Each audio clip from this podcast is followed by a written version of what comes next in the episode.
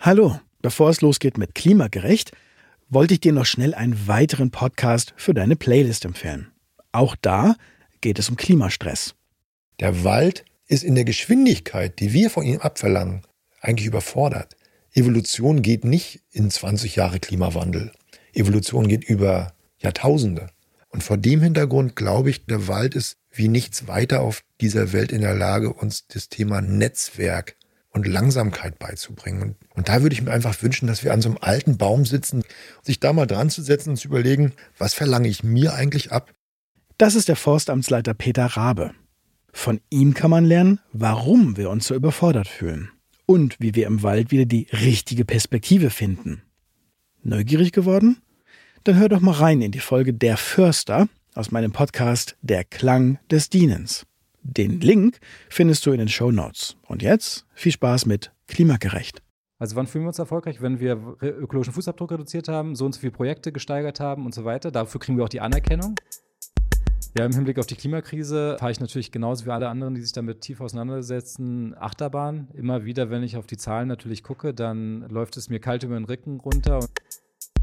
Die Wirtschaftsförderer, Bosse auf der Welt, die CEOs, also alles ist scheiße.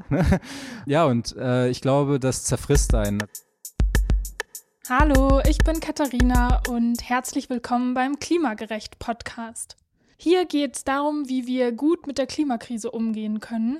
Und heute spreche ich mit Florian Koch. Er engagiert sich in der Bewegung um die solidarische Landwirtschaft, jetzt auch in einer neueren Bewegung für ein gemeinschaftsgetragenes Wirtschaften.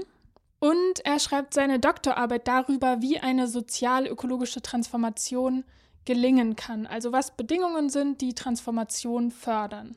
Und ich möchte jetzt erstmal mit einer Situation, die ich selber an mir beobachtet habe, anfangen, weil das Gespräch mit Florian mir total geholfen hat, besser zu verstehen, was da los war. Das war so eine Phase, wo es mir nicht gut ging. Ich habe viel über die Klimakrise nachgedacht, über soziale Gerechtigkeit und ich war einfach so sehr verzweifelt. Und dann war ich bei einem Geburtstag eingeladen. Das war gerade so eine Phase, wo die Corona-Zahlen niedrig waren. Man durfte ein paar Menschen treffen. Und dann haben zwei andere Gäste erzählt, wie sie kurz vor dem ersten Lockdown noch nach Südamerika geflogen sind und dann fast nicht mehr von dort wegkamen. Und mich hat es in dem Moment so total frustriert, dass Menschen irgendwie für zwei Wochen ans andere Ende der Welt in den Urlaub fliegen, sogar wenn Corona vor der Tür steht. Und ich habe gemerkt, wie ich so eine ganz aggressive Haltung hatte, die ich zwar jetzt nicht nach außen gezeigt habe, also ich habe denen nicht gesagt, hey, finde ich doof oder so, aber ich habe gemerkt, so will ich anderen Menschen nicht begegnen, auch nicht so von mir innen aus. Es hat sich einfach nicht gut angefühlt.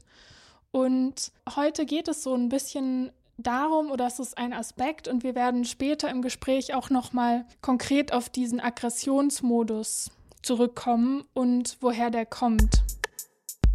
Jetzt erkläre ich erstmal noch zwei Grundbegriffe, die für diese Folge sehr wichtig sind, bevor es dann losgeht zum ersten Mal mit Florian.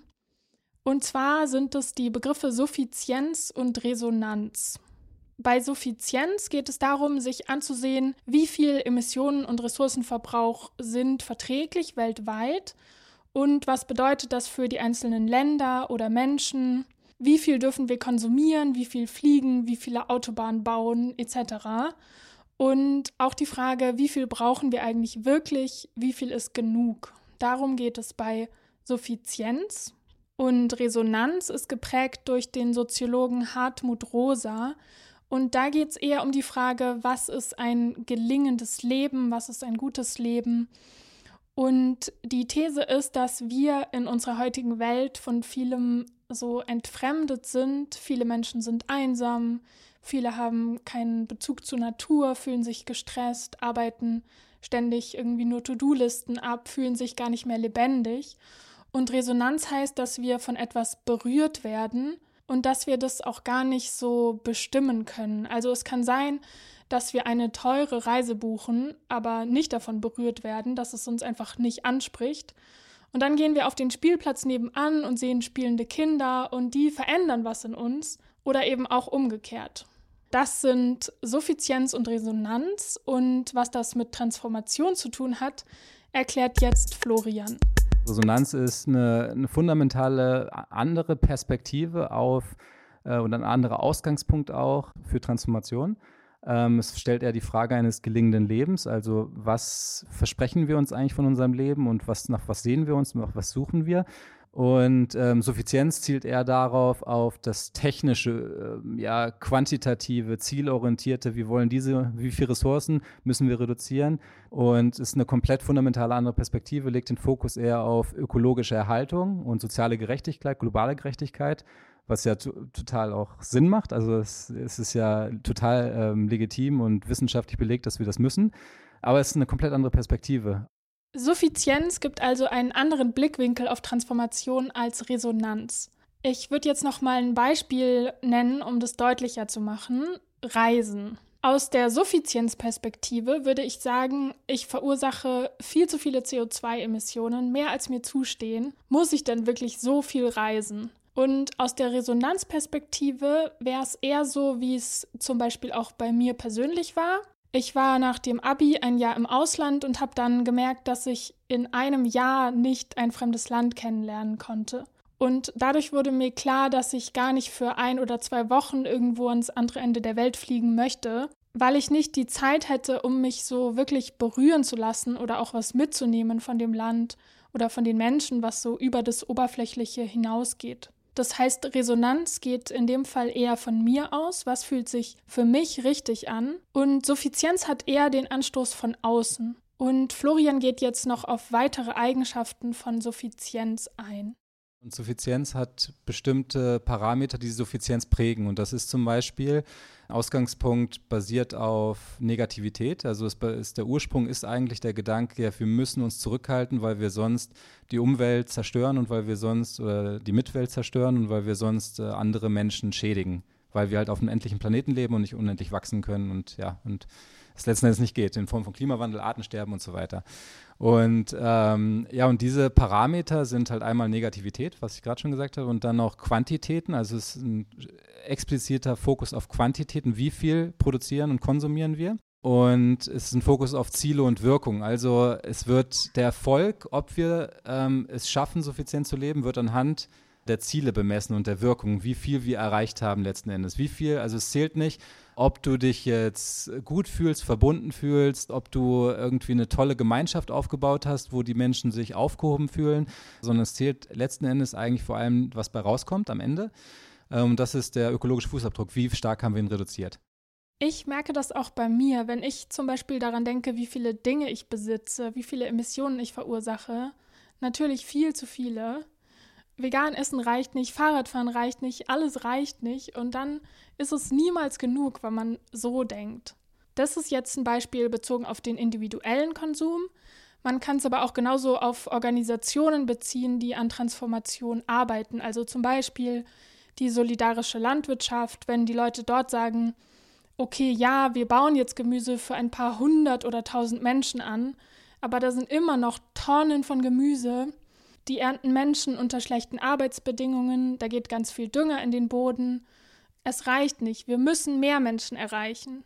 Und Florian kritisiert diesen Fokus auf Suffizienz, wo man dann auch wieder in so ein Steigern verfällt, was ich auch spannend finde, obwohl man sagt, wir wollen etwas an diesem System ändern, wo es immer nur um mehr, mehr, mehr geht, setzt man dann eigentlich auf weniger, weniger, weniger und ist immer noch in diesem gleichen Grundkonzept drin. Also es geht immer noch um dieses Steigern, bloß dann halt umgekehrt. Und es gibt noch einen anderen Kritikpunkt.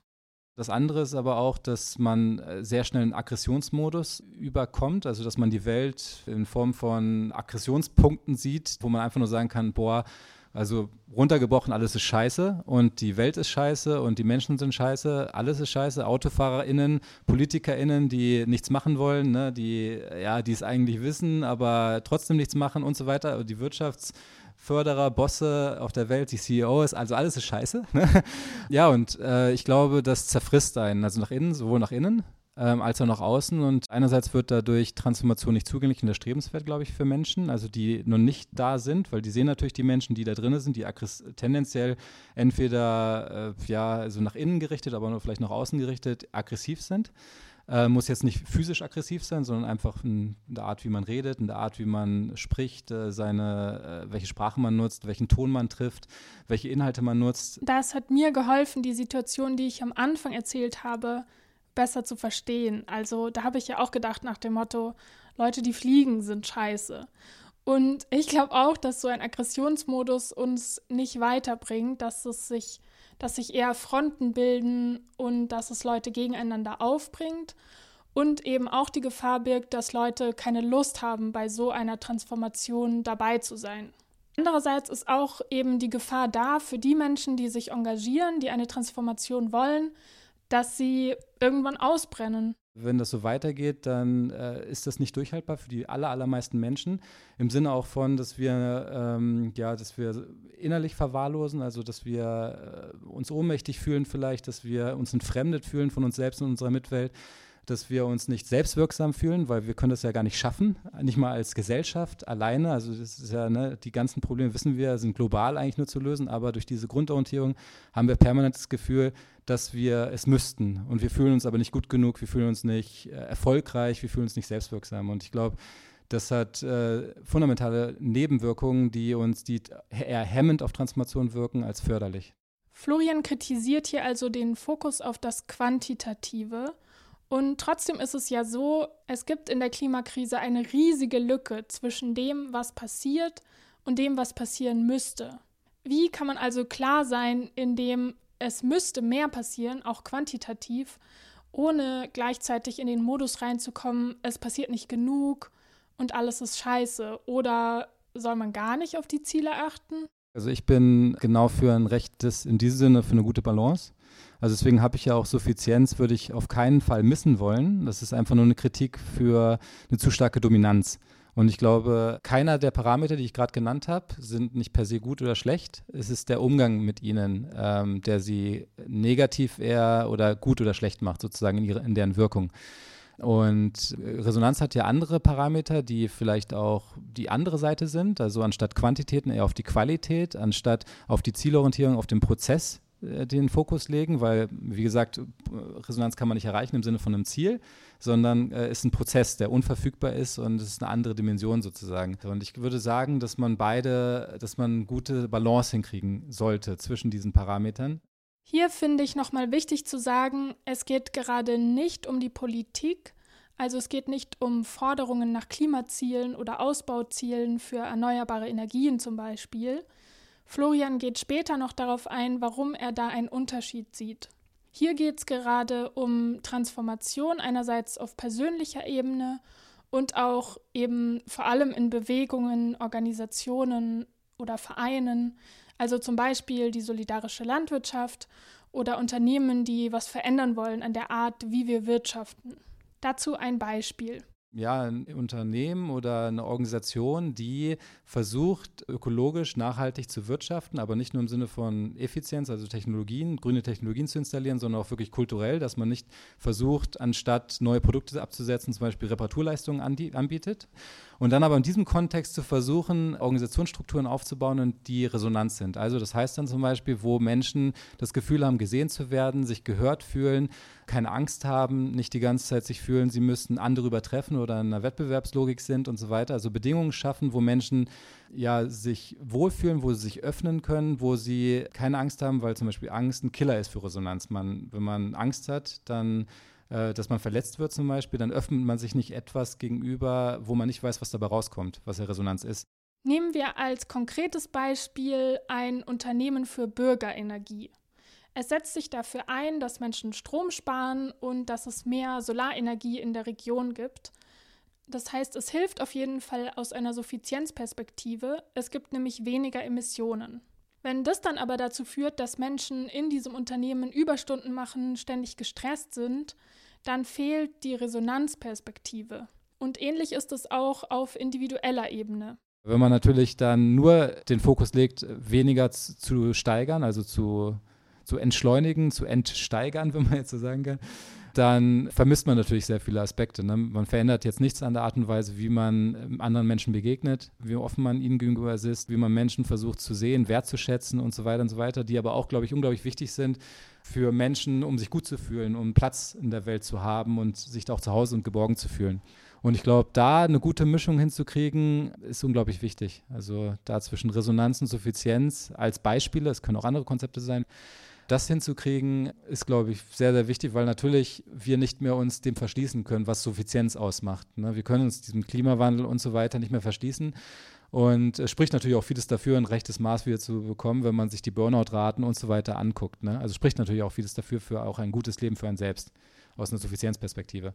Aber Suffizienz legt es halt auf eine Weise aus, wie es, glaube ich, weniger zugänglich und erstrebenswert macht und Resonanz kann da Suffizienz bei einer Umdeutung behilflich sein. Und ich glaube, beides kann eine gute Orientierung für ein gelingendes Leben sein, wo man auch selbst mit sich Schritt, Schritt auch im Reinen ist, ohne auch in dem Wissen, dass man Widersprüche akzeptieren muss und nicht widerspruchslos sein kann. Vielleicht das noch am Ende, weil wenn man widerspruchslos wäre, würde das meiner Ansicht nach den sozialen Tod bedeuten. Das würde bedeuten, dass wir nicht mehr in dieser Gesellschaft existieren könnten wahrscheinlich. Weil wir in unserer Familie zum Beispiel immer auch Leute sein werden, die nicht diesen Weg gehen. Und wenn man aber radikal versucht, widerspruchsfrei zu sein, dann könnte man wahrscheinlich nicht mehr in Beziehung zu, den, zu seinem Papa zum Beispiel sein, weil sein Papa dir schenkt dir vielleicht irgendwas, ne? Und das ist aber mit einem Auto verbunden. Äh, oder du kriegst ein Kind, ne? Oder was weiß ich, ist ja auch ökologisch nicht gut, wenn man es jetzt nur auf den Fußabdruck reduziert und so weiter und so weiter. Also ich glaube, widerspruchslos Freiheit wäre nicht zielführend, auch aus einer Transformationsperspektive nicht zielführend, weil uns, weil wir soziale Wesen sind abhängig sind von anderen Menschen natürlich deswegen auch und die brauchen und wir das niemals auch durchhalten könnten. Mir hilft dieser Gedanke, dass Widersprüche da sein dürfen. Ich finde schon der Anspruch, irgendwie in allem perfekt zu sein und alles zu beachten, setzt total unter Druck. Und vielleicht ist es okay, den Anspruch einfach mehr und mehr gehen zu lassen. Und ich finde auch den anderen Aspekt voll schön, einfach mal mehr darauf zu achten, wie gehe ich mit anderen Menschen in Beziehung und auch Florian hat etwas an der Art und Weise verändert, wie er auf Menschen zugeht. Ich versuche ein Auge dafür zu haben, wachsam dafür zu sein, Wertschätzung zu, entgegenzubringen und auch Anerkennung entgegenzubringen, äh, darauf hinzudeuten, boah, krass, was du da geschafft hast oder darauf aufmerksam zu machen als Gruppe, boah, was wir zusammen geschafft haben und auch immer wieder auch Bremsen draufzulegen, weil ich ganz oft in meinen Kreisen erlebe, wie diese Steigerungs- und Verdinglichungslogik unglaublich wirkmächtig ist im Sinne von mehr Projekte, mehr Gründungen machen, mehr vorantreiben, mehr Gesetze durchbeißen, die halt ökologisch sind und so weiter. Also ich erlebe das ganz, ganz viel in meinem Umfeld und da versuchen halt einerseits ein bisschen bisschen zu bremsen und andererseits zu gucken, hey, was wäre denn noch wichtig, was wir gerade aber unter den Tisch fallen lassen. Und in diesem Sinne versuche ich das, aber alles andere als perfekt. Ich war auch schon in in Hamsterrädern drinne und es ist ja auch, gibt dir ja Sinn, es gibt dir Anerkennung, es gibt dir Selbstwirksamkeit, wenn du da, wenn du da drin bist in diesen Projekten, diesen Transformationsprojekten. Deswegen ist es auch eine unglaubliche Verheißung, ne? also da drin zu sein und dich da abzuackern.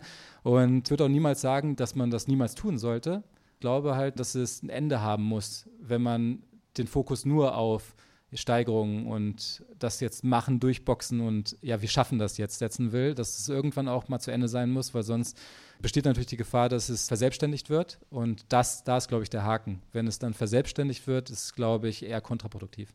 Und ich versuche das bei mir umzusetzen, in dem Wissen, dass es mir manchmal mehr und manchmal weniger gelingt. Ich bin ja auch ein Kind der, dieser Gesellschaft und habe das genauso in mir wie, ja, wie alle anderen auch. Ich habe jetzt in dieser Folge schon ganz schön viel über meine Gefühle gesprochen, wann ich mich frustriert, aggressiv, hilflos fühle. Und wie es sich für diesen Podcast gehört, habe ich natürlich auch Florian gefragt, welche Gefühle da bei ihm da sind. Ja, im Hinblick auf die Klimakrise fahre ich natürlich genauso wie alle anderen, die sich damit tief auseinandersetzen, Achterbahn. Immer wieder, wenn ich auf die Zahlen natürlich gucke, dann läuft es mir kalt über den Rücken runter. Und ja, wenn ich mich darauf einlasse, dann kriege ich natürlich auch manchmal Angst. Ich kriege dann auch Wut gegenüber der Welt, dass da einfach nichts gemacht wird, obwohl wir alles wissen. Wir wissen ja echt alles. Ja, also natürlich ist es unglaublich schwierig, mit diesen Emotionen umzugehen. Deswegen sage ich auch immer, wir befinden uns, wenn wir uns auf das einlassen, auf das, was da ist, Klimawandel zum Beispiel, dann begeben wir uns in ein emotionales Labyrinth. Also ein Labyrinth, wo es sehr schwer ist, Orientierung zu wahren, sehr schwer ist, da auch sich zurechtzufinden und so weiter. Deswegen habe ich ja auch, versuche ich in meiner Doktorarbeit auch so eine Art Kompass zu entwickeln, die helfen können, Gemeinschaften, Gruppen, auch sein eigenes Leben so zu gestalten, dass es ähm, Resonanz aufrechterhalten kann, ohne dass man der Klimawandel auf seinem Rücken in die Knie gezwungen wird und gar nichts mehr tun kann und einfach nur noch depressiv wird oder irgendwas in der Richtung. Also das, das ist genau mein Ansatz, dass ich versuche. Und ich glaube, ein Schlüsselpunkt ist wirklich, dass man eine Balance hinkriegt zwischen diesen ganzen Parametern, die ich vorhin beschrieben habe. Auch hier wäre also der Schlüssel, weniger auf das Quantitative zu setzen und auch darauf zu achten, wie rede ich eigentlich mit meinen Mitmenschen, wie hat sich verändert, wie ich Natur wertschätze, erfüllen mich andere Dinge als Erfolg im Job zum Beispiel. Und trotzdem merke ich, dass eine Sache immer wieder dazu führt, dass ich mich ohnmächtig fühle, nämlich dieses, wir haben keine Zeit mehr. Ja, stimmt natürlich. Also wissenschaftlich gesprochen, ich würde auch der Wissenschaft folgen, haben wir keine Zeit mehr, definitiv. Und da würde ich halt aber, ich glaube, das ist ein grundsätzlicher Denkfehler, der auch diese Weltrettungslogik, diese Aggressionslogik, diese Aggressionsmodus auch befeuert, dass wir es nicht schaffen, damit umzugehen, dass soziale Prozesse, Veränderungsprozesse Eigenzeiten haben, die nicht beliebig beschleunigt werden können. Also, weil, wie ich schon gesagt habe, diese qualitativen, prozesshaften, emotionalen Parameter sind unglaublich wichtig für Transformation auch selbst und sind wichtig, damit wir das auch durchhalten können. Und wenn wir beschleunigen, dann werden die untergraben automatisch. Also wir können dann nicht mehr ja, uns wirklich einlassen auf unsere Welt, übersehen Dinge, zum Beispiel Menschen wertzuschätzen, wenn sie etwas unglaublich toll gemacht haben oder irgendwas. Also wir übersehen dann Dinge, weil wir in einem Hamsterrad enden. Und deswegen ist, glaube ich, unglaublich wichtig, dass wir soziale Veränderungsprozesse nicht an ökologische Veränderungsprozesse kommen, was da wolle, zwingend anpassen wollen. Und natürlich kann es sein, dass diese ökologischen Eigenzeiten, die ja da sind, dass die irgendwann mit solcher Gewalt über uns herkommen, dass wir beschleunigen müssen. Aber die Gefahr ist natürlich dann, dann groß, dass ein Chaos da ist, ne? also dass wir da schwierig mit umgehen können. Und ich glaube natürlich politisch gesehen ist es ist was komplett anderes. Natürlich in den Forderungen, wenn es dann Auslandungen geht und so weiter, natürlich geht es da um auch wissenschaftliche Fakten und das ist ein komplett anderer Raum. Also jetzt Fridays for Future, dass die jetzt da auf die Kacke hauen ne, und da wirklich jetzt auch was äh, auf basiswissenschaftlichen Fakten sagen, hey, Kohleausstieg muss früher sein, ist total nachvollziehbar und ist auch meiner Ansicht nach sinnvoll. Auf der einen Seite stehen laut Florian also die politischen Forderungen, die sich an den Erkenntnissen der Wissenschaft und auch an dem, wir haben keine Zeit, orientieren müssen. Und auf der anderen Seite sind die Organisationen und Menschen, die sich für Transformation einsetzen. Und bei Transformation geht es ja auch nicht nur darum, dass wir das 1,5 Grad Ziel einhalten, sondern dass wir die Art, wie wir leben, verändern, unsere Gesellschaft ökologischer und sozialer gestalten. Und es geht um die Frage, wie kann ein gutes Leben für alle aussehen. Und diese Umgestaltung, sagt Florian, braucht Zeit. Und er findet, wir müssen uns diese Zeit nehmen. Und Florian hilft dieses Umdenken auch dabei, mit den Gefühlen zur Klimakrise umzugehen. Also mir persönlich hilft es sehr, sehr gut, vor allem weil diese Deutungsmuster im Sinne von, was ist Transformation und was orientieren wir uns, an welchen Parametern wir uns orientieren, die sind unglaublich wirkmächtig im Sinne von, wann wir uns erfolgreich fühlen. Also wann fühlen wir uns erfolgreich? Wenn wir ökologischen Fußabdruck reduziert haben, so und so viele Projekte gesteigert haben und so weiter. Dafür kriegen wir auch die Anerkennung es, es, prägt, wie wir uns selbst, wann wir uns selbstwirksam fühlen und wie wir uns selbstwirksam fühlen. Es prägt unsere Selbstakzeptanz, ob wir uns selbst akzeptieren oder nicht, was wir tun, was wir schaffen, wie wir sind. Es prägt alles.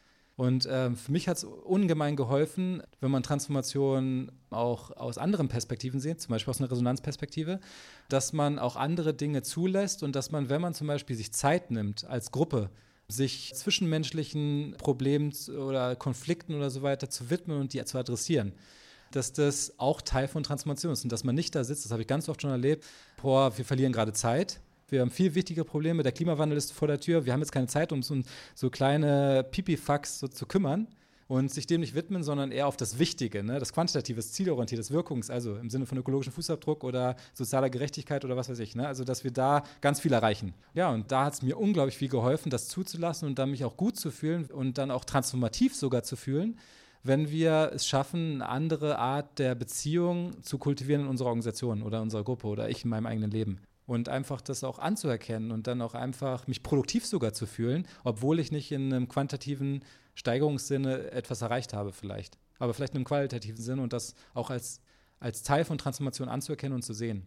Das, das, das, hat mir geholfen und ich glaube, es spricht sehr, sehr viel dafür, dass es Teil von Transformation ist. Das Weltverhältnis, also im Sinne von zum Beispiel von Resonanz, die Art und Weise, wie Beziehungen gehen, ist Teil von Transformation und man kann genauso gut sagen, so wie Kapitalismus vielleicht eine Hauptursache ist für Klimakrise, Artensterben ist auch eine zentrale Ursache, unser Weltverhältnis, wie wir unsere Mittenwelt sehen und wie wir auf, ihr, auf sie Bezug nehmen. Nutzen wir sie jetzt, machen wir sie verfügbar, reduzieren wir sie auf Objekte, die keinen Zweck an sich haben, sondern die instrumentalisiert werden können oder geben wir mit ihnen ein Antwortverhältnis? Für mich macht es auch die Frage anschaulich, wenn wir keine Klimakrise hätten, wäre dann alles gut? Und ich denke, nein, dann würden ja weiter Menschen ausgebeutet, um möglichst viele Waren zu produzieren. Es gäbe weiter soziale Ungleichheit, Rassismus, Sexismus, um nur ein paar Dinge zu nennen. Es gäbe weiter Massentierhaltung. Es wäre weiter unangenehm, als Fahrradfahrerin neben lauter Autos zu fahren.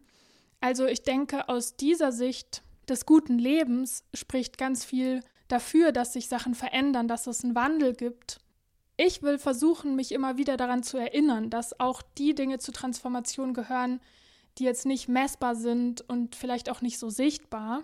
Deswegen vielen Dank an Florian für das Gespräch und danke euch fürs Zuhören. Ich muss leider sagen, das war heute meine letzte Podcast-Folge. Wenn ihr weiter mitbekommen wollt, was ich mache, dann findet ihr mich unter meinem Namen, Katharina Mau, auf Twitter und auf Instagram. Und ich freue mich, dort von euch zu hören.